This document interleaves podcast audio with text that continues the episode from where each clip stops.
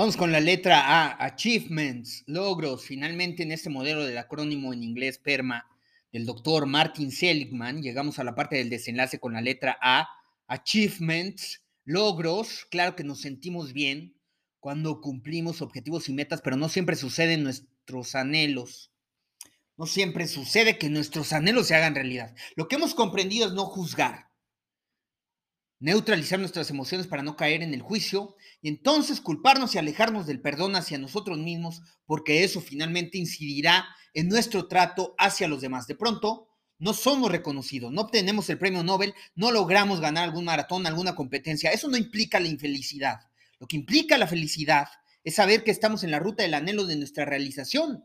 Estamos en un viaje juntos, toda la humanidad en camino a nuestra realización cada uno a su tiempo, a su ritmo, no hay prisa, vamos bien. Y podemos acelerar el paso, claro está. Para eso está el lenguaje y la comunicación. Nos comunicamos justamente por eso, para ayudarnos, para colaborar a nuestro crecimiento como especie.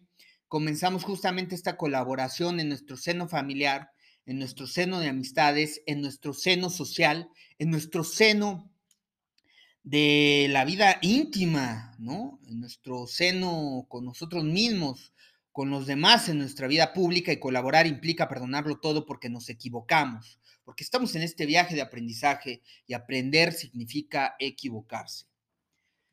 Jesús de Nazaret decía que no hay que preocuparse por el día de mañana porque el mañana traerá sus propias preocupaciones. Cada día tiene ya sus propios problemas. Justamente también a través del modelo de semiología de la vida cotidiana comprendemos la resolución de problemas y de problemáticas, porque los problemas siempre están y están para resolverse. Pero cuando sufro resolver un problema, este entonces se convierte en una problemática y produce una actitud disfuncional frente al problema. Lo que tengo que corregir entonces es mi actitud, cosa que hemos venido advirtiendo durante toda esta serie de reflexiones de los elementos de este modelo de bienestar que apuntan directamente a la importancia de configurar una actitud funcional frente a la vida.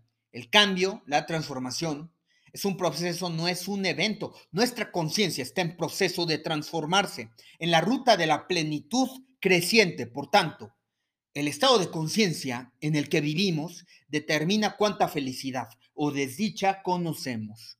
Por tanto, disfrutemos estar aquí, estar ahora es nuestro mayor logro.